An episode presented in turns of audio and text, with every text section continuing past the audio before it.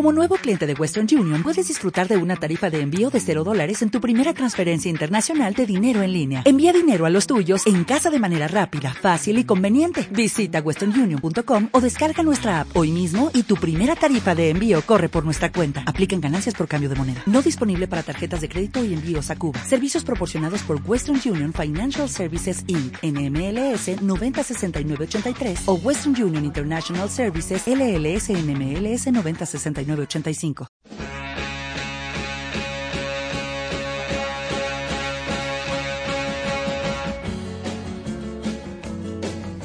The boys watch the girls while the girls watch the boys who watch the girls go by. Eye to eye, they solemnly convene to make the scene,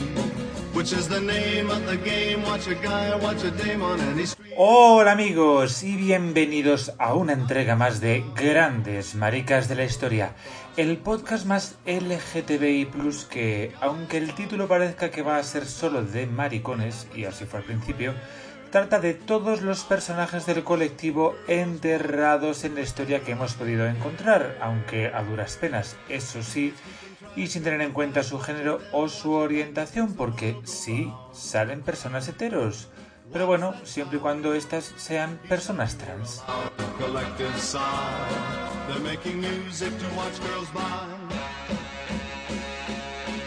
No está de más decirlo porque, como ya sabéis, hay mucho hater en las redes, especialmente en Twitter, claro, que me ponen pingando. Porque viendo la portada del libro y nada más, ya me tachan de invisibilizador de todas las letras que no sean la G. A ver, señores, si os creéis que cuando una editorial te propone un libro le puedes decir, oye, mira, no, te voy a escribir de lo que me salga de los reales pendientes y ya veréis vosotros cómo lo vendéis y lo publicáis. En el mundo ideal, pues sí, a lo mejor se puede hacer, pero las editoriales son compañías, o sea, son empresas y buscan su beneficio, obviamente, y no, no están para hacer de ONG.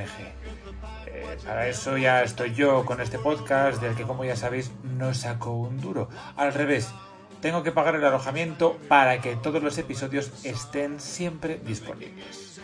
Y alguno dirá, bueno, que ya con el libro ya te llevarás una pasta. Eh, pues sí, claro, bueno, un pastizal, ¿no? Claro.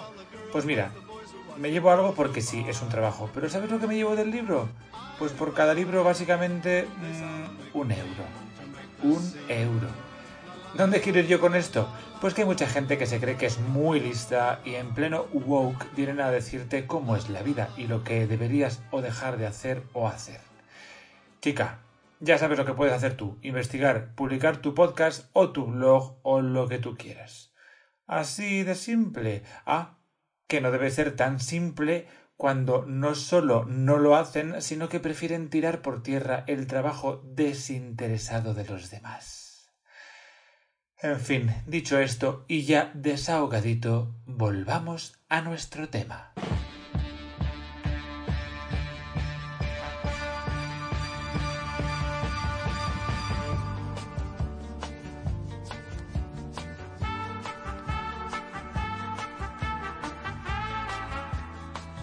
Como ya os he dicho, en el libro se habla de hombres, sí, y eso incluye a Antonio de Erauso, más conocido, o mejor dicho, mal conocido, como Catalina de Erauso, que fue el nombre que le asignaron y que usó hasta que se pudo escapar del convento. Era un hombre trans, al menos hasta donde podemos decir nosotros casi cinco siglos más tarde. Como sabéis, hay cierta resistencia por parte de un grupúsculo despreciable, por su número y su pensamiento, del feminismo, aunque de feministas no tienen nada, y que se hacen llamar feministas radicales transexcluyentes y que no aceptan que las mujeres trans sean mujeres, y menos aún si no pasan por un proceso de reasignación, como si fuera obligatorio. Con los hombres trans no tienen ese problema, eso sí, pero con las mujeres trans sí porque dicen que eh, admitirlas y aceptarlas es como borrar a las mujeres. Pero vamos a ver, almas de cántaro, ¿cómo va a ser borrar a las mujeres, añadir al colectivo de mujeres trans en el de mujeres? Bueno, no lo van a entender y en este país, para los que no sois de aquí, tampoco parece que lo entiendan ciertos legisladores. Os lo voy a contar así resumidamente. Tenemos un gobierno de coalición formado por dos partidos, PSOE y Podemos. Y en Podemos, que es más izquierdas que el PSOE, ha recaído el Ministerio de Igualdad en la persona de Irene Montero, que está haciendo una labor básicamente sobrehumana por el colectivo. Entre los muchos proyectos que manejan está la ley trans, que básicamente permitirá la autodeterminación registral de la persona. Punto sin obligar para ello a operarse, hormonarse, sin quitar derechos a las mujeres cis y sin permitir, obviamente, hacer trampas en caso de haber ejercido la violencia de género. A esto tan sencillo, aunque lo he reducido un poco al máximo y ahora me cago en 10, se opone parte del gobierno de coalición, en este caso el PSOE tergiversando el concepto de autodeterminación de género. Y eso está mal, porque esgrimen argumentos paternalistas hacia el colectivo que son absolutamente intolerables. Las personas trans no necesitan el permiso de nadie para ser lo que son, como las personas cis. Punto. Porque ya vale de tratarles como si fueran menores de edad cuando llevan siendo quienes más perjudicados han estado durante la historia y cuando han sido las primeras personas en elevar su voz y defender los derechos de todo el colectivo LGTBI. Basta ya. Por suerte, la Comisión de Igualdad del Congreso ha echado atrás las enmiendas a la ley y esta ha llegado íntegra a la Cámara Legislativa, al menos a día de hoy, 13 eh, de diciembre de 2022. Y dicho esto, está claro que hoy vamos a hablar de un personaje trans, Obviamente, y así como en el libro hablaba de Antonio de Erauso, a quien los historiadores aún insisten en referirse a él como Catalina, hoy nos toca volvernos a la península ibérica, y lo digo así porque España no existía aún como entidad, y hablar de uno de los episodios más tristes y horribles de nuestra historia colectiva. Hoy, con todos vosotros, Margarida Borrás.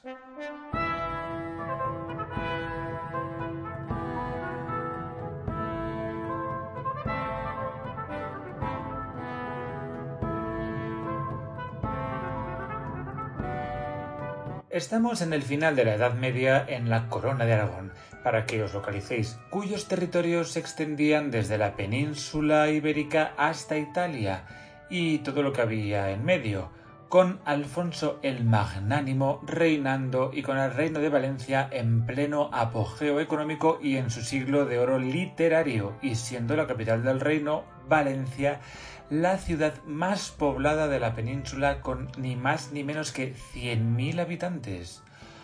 ¿Alguna cosa más? Pues sí. Los que escuchasteis el monográfico de Los enemigos sabréis que la corona de Aragón no era el mejor sitio para estar si eras sodomita o similar.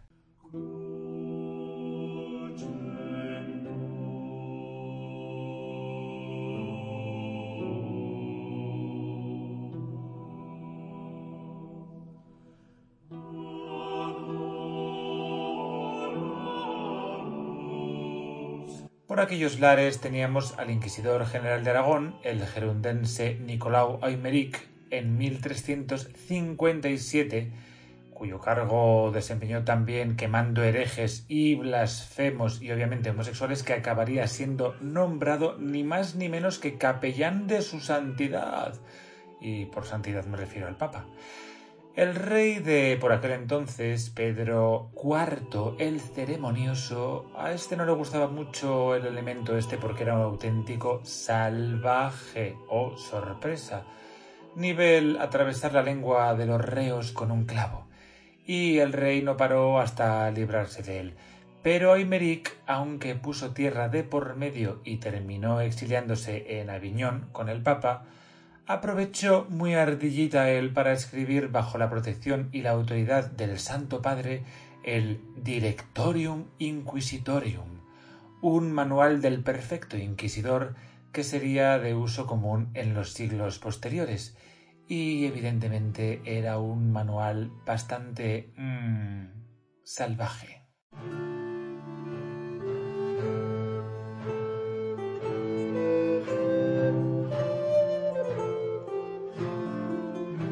Bueno, pues la cosa pinta, como veis, bastante mal. Estaréis preguntándoos que por qué os suelto esta chapa y no os hablo de Margarida directamente, ¿no? Pues primero porque debemos conocer el contexto y segundo porque sabemos de la existencia de Margarida de Milagro. Así que podréis suponer que de su biografía sabemos más bien poco, por no decir nada. No tenemos ni siquiera su retrato, obviamente, y lo que sabemos es a través de las investigaciones de Vicent Josep Escartí, doctor en Filología y licenciado en Historia, además de catedrático del Departamento de Filología Catalana de la Universidad de Valencia.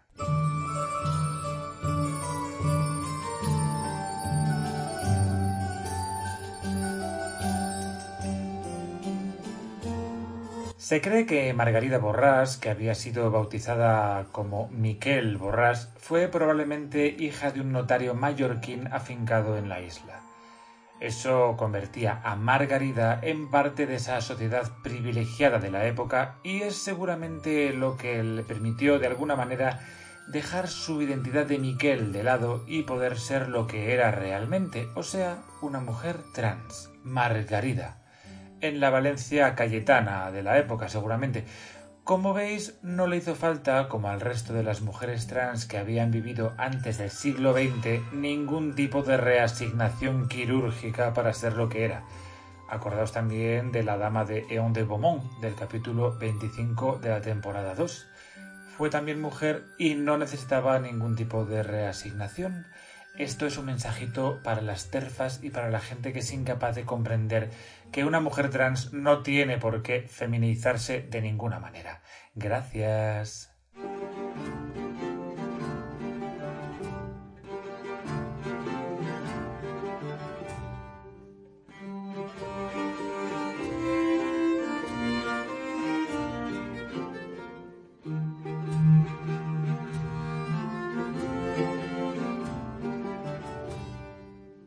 Pero, ¿qué más sabemos de Margarida Burras?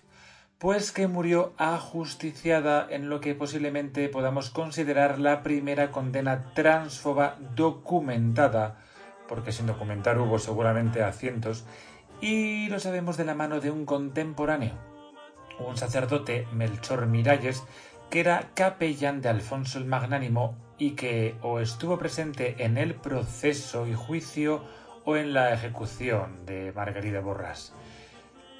Melchor Miralles realizó un apunte en su Crónica y dietari del capellà d'Alfons el Magnanim sobre el caso, y es lo único que nos ha llegado de Margarida. Aquí me voy a referir a partir de ahora a varias fuentes. La de un artículo en el Económico de 2017 de José Manuel Pedros, el de José Luis Villalobos en 2014 en La Cáscara Amarga y al artículo de Germán Navarro de la Universidad de Zaragoza, Sodomitas en la Corona de Aragón. Este último, por cierto, una auténtica joya.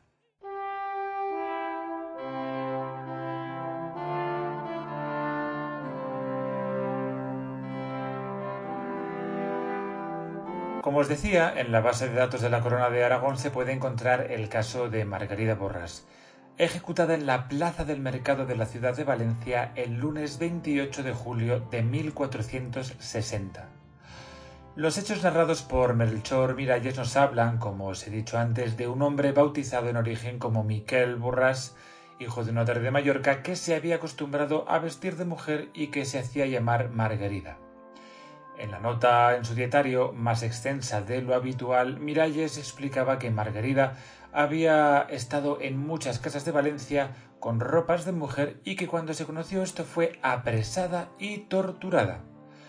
El uso que hace este capellán del femenino no es casual y nos advierte de la confusión que existía en torno a su identidad sexual.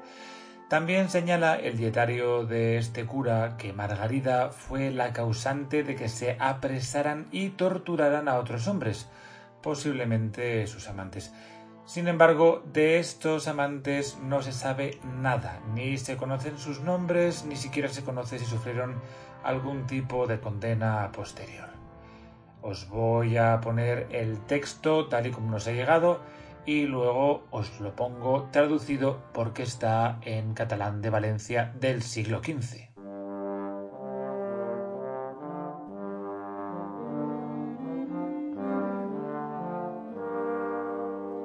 Com penjaren Ana Margalida. Era hom.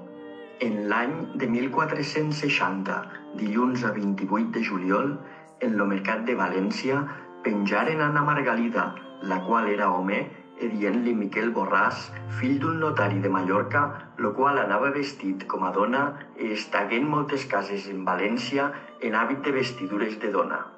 La qual cosa, fong sabuda e fong presa i turmentada, e per causa de la dita Margalida o Miquel, foren presos alguns e turmentats. Emperò, la dita Margalida fon penjada e vestiren-li camisa de home e ben curta e sens panyos en manera que bé totes ses vergonyes. ¿Cómo colgaron a doña Margalida? Era hombre. En el año de 1460, lunes 28 de julio, en el mercado de Valencia colgaron a doña Margalida, la que era hombre, y le llamaban Miquel Borras, hijo de un notario de Mallorca, el cual andaba vestido como mujer y estuvo en muchas casas de Valencia en hábito y vestimentas de mujer. Todo ello fue sabido y fue presa y atormentada, y por causa de la dicha Margalida o Miquel fueron presos algunos y atormentados. Sin embargo, la dicha Margarida fue colgada y le vistieron camisa de hombre y bien corta y sin paños, de manera que mostraba bien todas sus vergüenzas.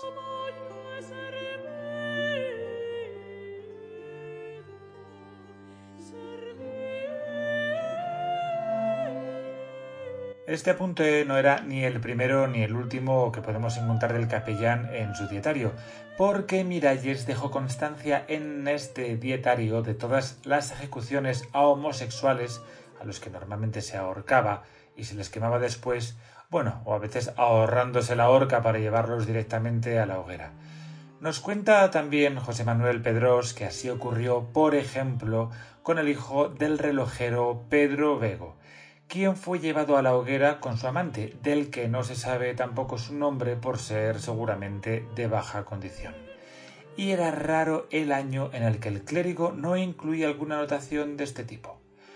No obstante, en el caso de Margarida era, por una parte, atípico, es decir, inusual, bueno, más bien único por ser el primero que se daba hasta donde sabemos, y por otra, especialmente caprichoso, dado el escenario histórico del momento y las circunstancias de la persona ajusticiada.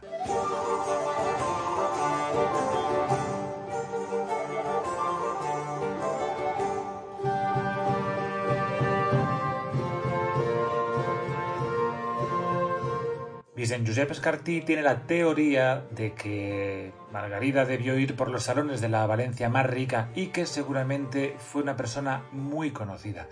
Piensa además el investigador que seguramente Margarida fue una mujer divertida, muy social, a la que le gustase llamar la atención y hasta cierto punto hasta fuera famosa por su lascivia y que posiblemente entre sus amantes se encontrarían personalidades de la clase alta valenciana hijos de nobles y hombres casados, y seguramente uno de ellos debió delatarla. Quizá por celos, o por envidia, o por algún tipo de traición. Eso sí que nunca lo sabremos. Tuvo que ser un escandalazo en toda regla, y por esa razón el supuesto crimen no quedó impune.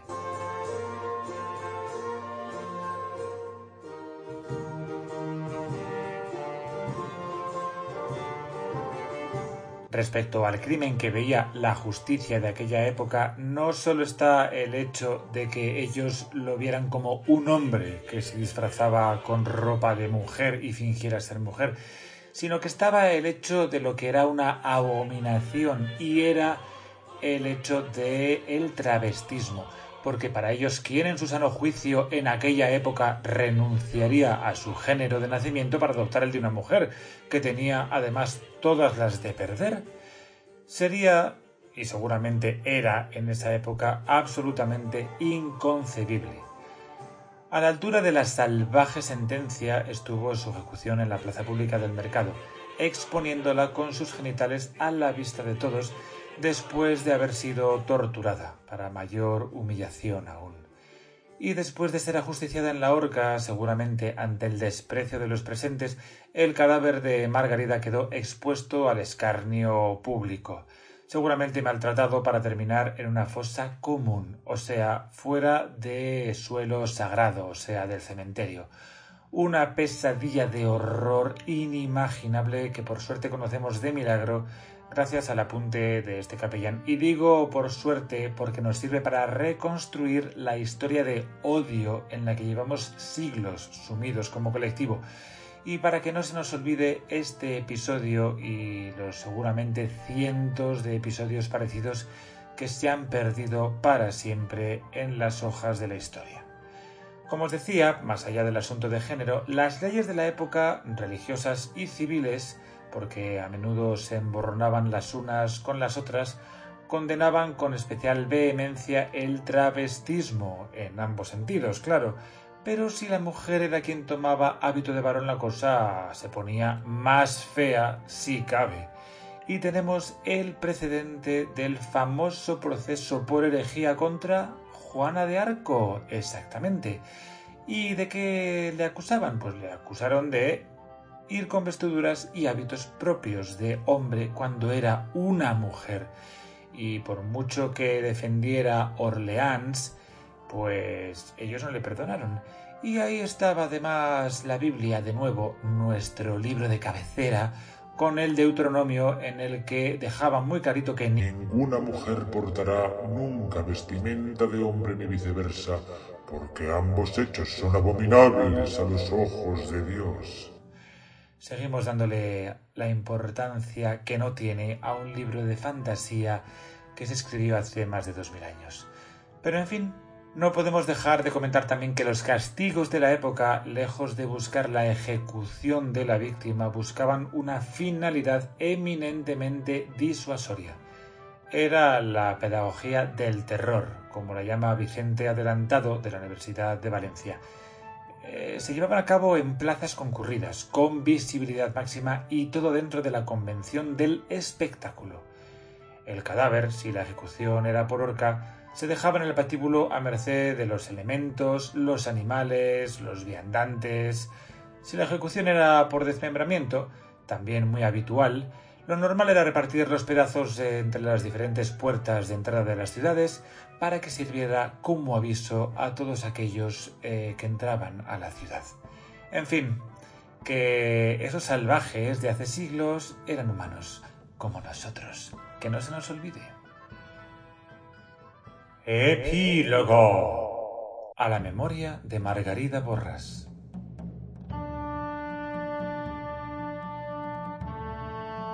Gracias al artículo que escribió en los 90 Vicent Josep Escartí, se recuperó la figura de Margarida, olvidada durante siglos, y se convirtió en la cabeza visible del movimiento LGTBI en Valencia. Hoy y desde hace casi 30 años, un premio lleva su nombre el premio Margarida Borras que otorga el colectivo Lambda a las personas o entidades que luchan por el colectivo y contra la discriminación del mismo. 562 años después de su persecución, de ser torturada y de ser obligada a vestir con ropa de hombre antes de ser ajusticiada y su cuerpo vejado, Margarida ha sido resarcida ya no por la historia, sino por el propio colectivo al que sin duda pertenece.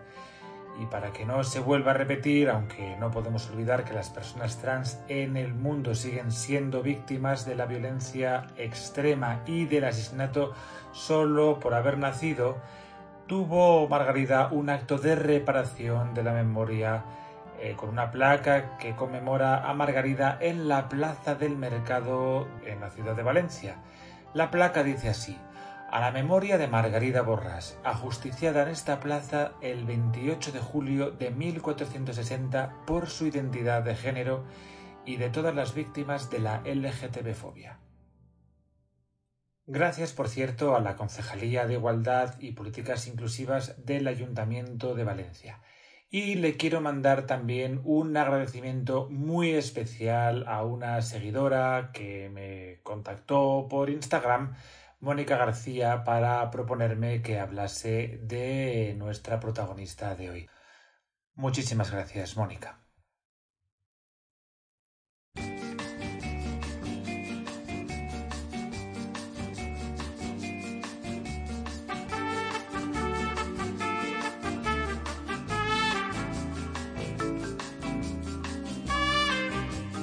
Bueno amigos, y esta ha sido la tristísima entrega de hoy. Que sepáis que hemos tenido un invitado especial hoy. Mi amiga Guillem Clua, a quien le he pedido que me leyese en catalán las notas del capellán. Gracias, amigas. Ya sabéis que yo eh, no tengo ningún problema en leer en inglés, en francés, en alemán, en italiano, lo que haga falta. Pero es que eh, el catalán de Valencia del siglo XV lo tengo un poquito, ¿cómo deciros? Vamos, que ni de coña me atrevo yo a hablar en catalán valenciano del siglo XV porque no tengo ni idea de cómo se pronunciaba. Y nada más, eh, respecto a Guillem Clua, los que no sepáis quién es, que lo dudo, sabed que Guillem es el creador de la serie Smiley que están emitiendo en Netflix. Así que a él le debemos este caramelito navideño que seguro que si no la habéis visto os va a encantar. No dejéis de verla. Y por cierto, que se aproximan las navidades. Así que si no sabéis qué regalar, no os olvidéis de que Grandes Maricas de la Historia, el libro, es un regalo maravilloso. Que ya sé que está mal que yo lo diga, pero chica, si no lo digo yo, ¿quién lo va a decir? Además, como dice el dicho, quien no llora, no mama. Así que hasta la semana que viene. Adiós.